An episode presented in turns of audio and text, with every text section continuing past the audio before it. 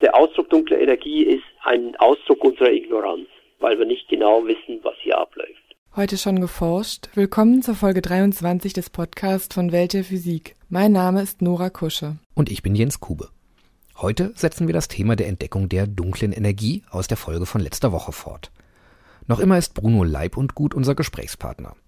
Zuletzt haben wir erfahren, wie Leib und Gut und seine Kollegen mit Hilfe von Supernova-Explosionen die Expansionsgeschwindigkeit des Universums vermessen haben. Faustregel, je dunkler, desto weiter weg. Das funktioniert, weil Supernovae vom Typ 1a immer gleich lichtstark sind. Doch nicht nur die Supernova-Beobachter haben dabei Hinweise auf die mysteriöse dunkle Energie gefunden, die die Expansion des Kosmos beschleunigt.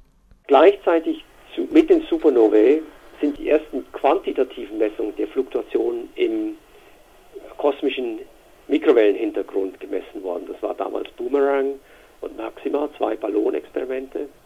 Und die haben in ihren Messungen festgestellt, dass die Raumzeitgeometrie im Universum flach ist. Wenn Sie das Resultat sich hernehmen, die Flachheit des Raumes und versuchen zu messen, wie viel Materie, die wir lokal messen können, ist eigentlich vorhanden, dann sind die zwei Zahlen nicht zusammengekommen. Also das, einerseits haben wir äh, ungefähr 30 Prozent der kritischen Masse Materie im Universum gemessen, direkt in Galaxienhaufen zum Beispiel. Wenn Sie aber ein flaches Universum haben, dann müssten Sie eigentlich 100 Prozent von Materie da drin haben.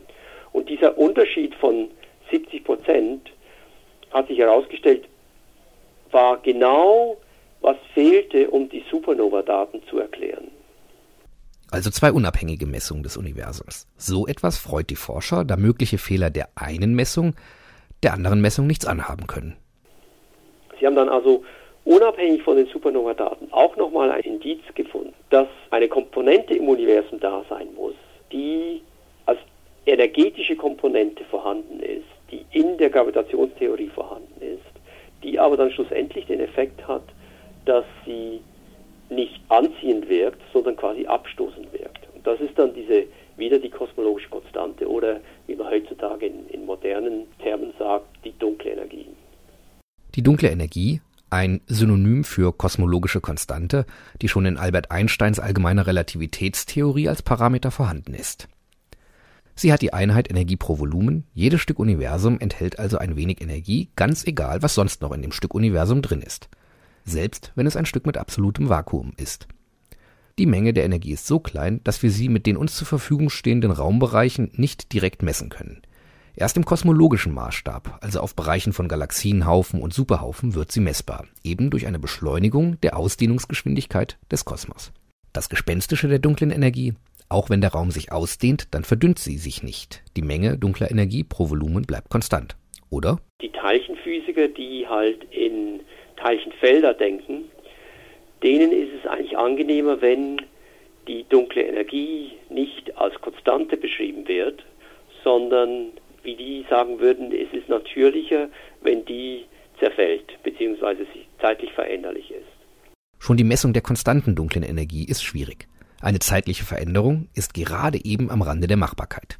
Das ist jetzt so, dass die Aufgabe für die nächsten Generationen der Messungen sein muss, dass wir eine zeitveränderliche Komponente in dem Zustand der dunklen Energie messen müssen. Die neueste Vermessung des Universums wird in wenigen Wochen beginnen, wenn der neue Forschungssatellit Planck seine Arbeitsposition erreicht hat. Planck wird in erster Linie die Raumzeit nochmal vermessen, so wie WMAP das gemacht hat aber mit einer Genauigkeit, die um einiges besser ist, als was bis jetzt möglich war. Und die werden auch einen Teil der Strukturentstehung innerhalb des Universums messen können, das bis jetzt nicht möglich war. Und was aber bei Planck zusätzlich spannend ist, ist, dass die, wenn Sie wollen, die Polarisation der, des Mikrowellenhintergrunds messen können. Und wenn die das machen könnten, dann könnten die die allerersten Sekunden des Universums nochmal richtig vermessen. Und da wären dann möglicherweise Signale drin, die uns über die dunkle Energie nochmal zusätzliche Informationen geben können. Wie sicher ist es denn nun überhaupt bei all den Messunsicherheiten, dass es die dunkle Energie wirklich gibt? Aufgrund dieser Mikrowellenhintergrundstrahlung, der Flachheit des Universums und auch verschiedener anderer Messungen, also die, der Verteilung der Galaxien, der großräumigen Verteilung der Galaxien zum Beispiel, oder auch der Entwicklung von Galaxienhaufen, dass da überall Evidenzen da sind, dass die dunkle Energie oder irgendwas Ähnliches in der Form von einer, einer dunklen Energie wirkt. Und ich bin eigentlich ziemlich überzeugt, dass so etwas Ähnliches bleibt. Soweit Bruno Leib und Gut von der ESO in Garching. Er entdeckte mit seinen Kollegen vor gut zehn Jahren, dass es im Universum eine nicht erklärbare Beschleunigung der Expansion gibt, die dunkle Energie oder kosmologische Konstante. Was sich physikalisch dahinter verbirgt, das ist Aufgabe der aktuellen Forschung. Weitere Nachrichten aus der aktuellen Forschung. Attention pour le décompte final. 10, 9, 8, 7, 6, 5, 4, 3, 2, 1, top. Allumage Vulcain. Allumage des EAP et décollage.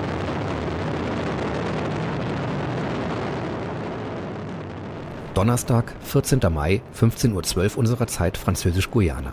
Vom Startplatz der Europäischen Weltraumagentur ESA in Kourou hebt eine Ariane 5 Trägerrakete ab. An Bord die zwei neuesten Weltraumteleskope der europäischen Astronomen, Planck und Herschel. Planck wird die genaueste Karte der 2,7 Kelvin Mikrowellenstrahlung aufnehmen.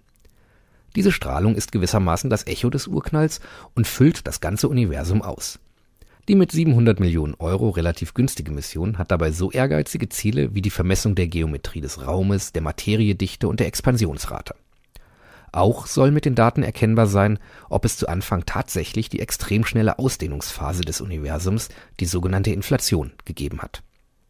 Der größere Satellit Herschel enthält den größten Spiegel, der je für ein Weltraumteleskop hergestellt wurde. Mit 3,5 Metern Durchmesser wird Herschel damit das berühmte Hubble Weltraumteleskop als Rekordhalter ablösen. Eine Besonderheit von Herschel, Gut zwei Drittel der Startmasse ist flüssiges Helium, mit dem das Instrument während seiner Missionsdauer gekühlt werden soll.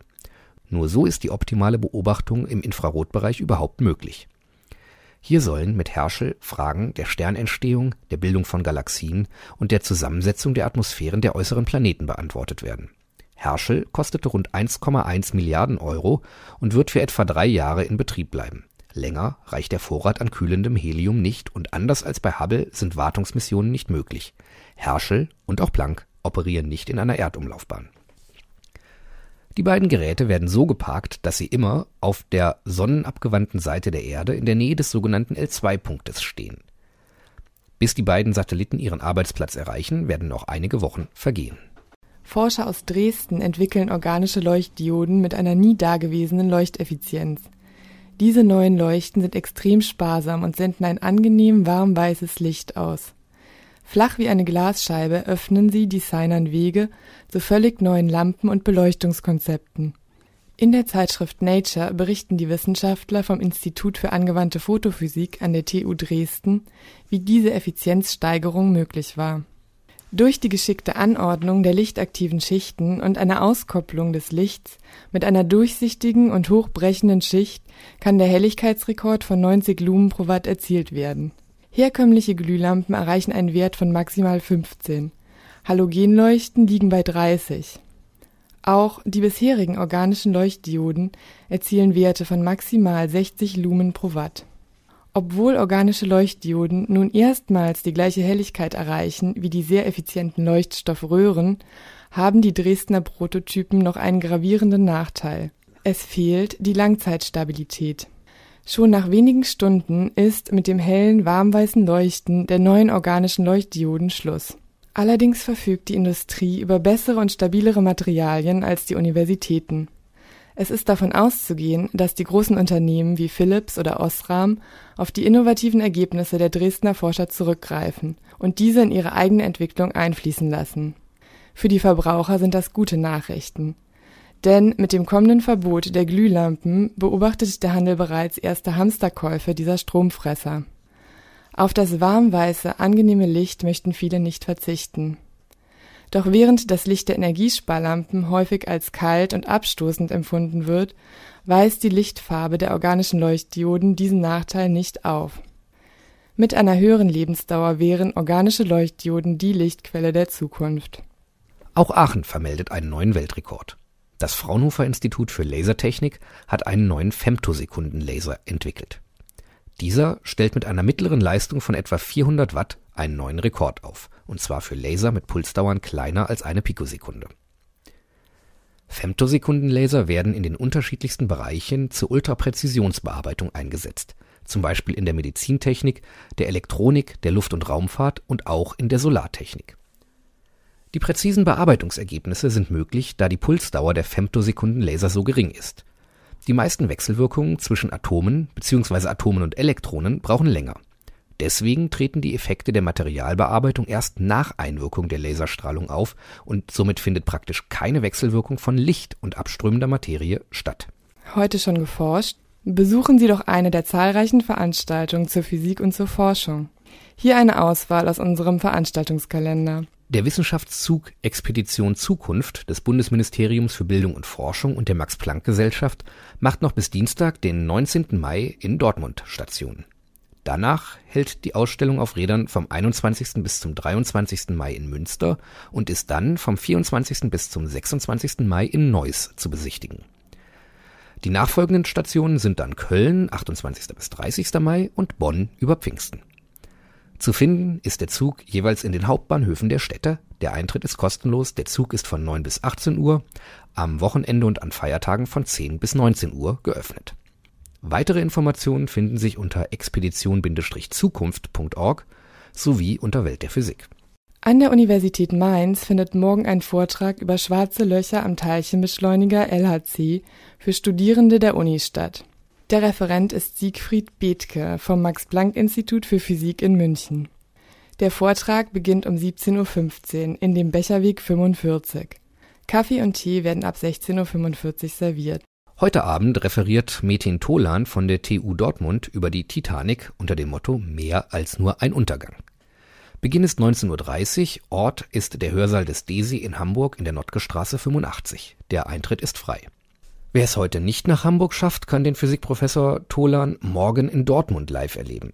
Sein Vortrag am dortigen Max-Planck-Institut heißt Geschüttelt, nicht gerührt, James Bond im Visier der Physik.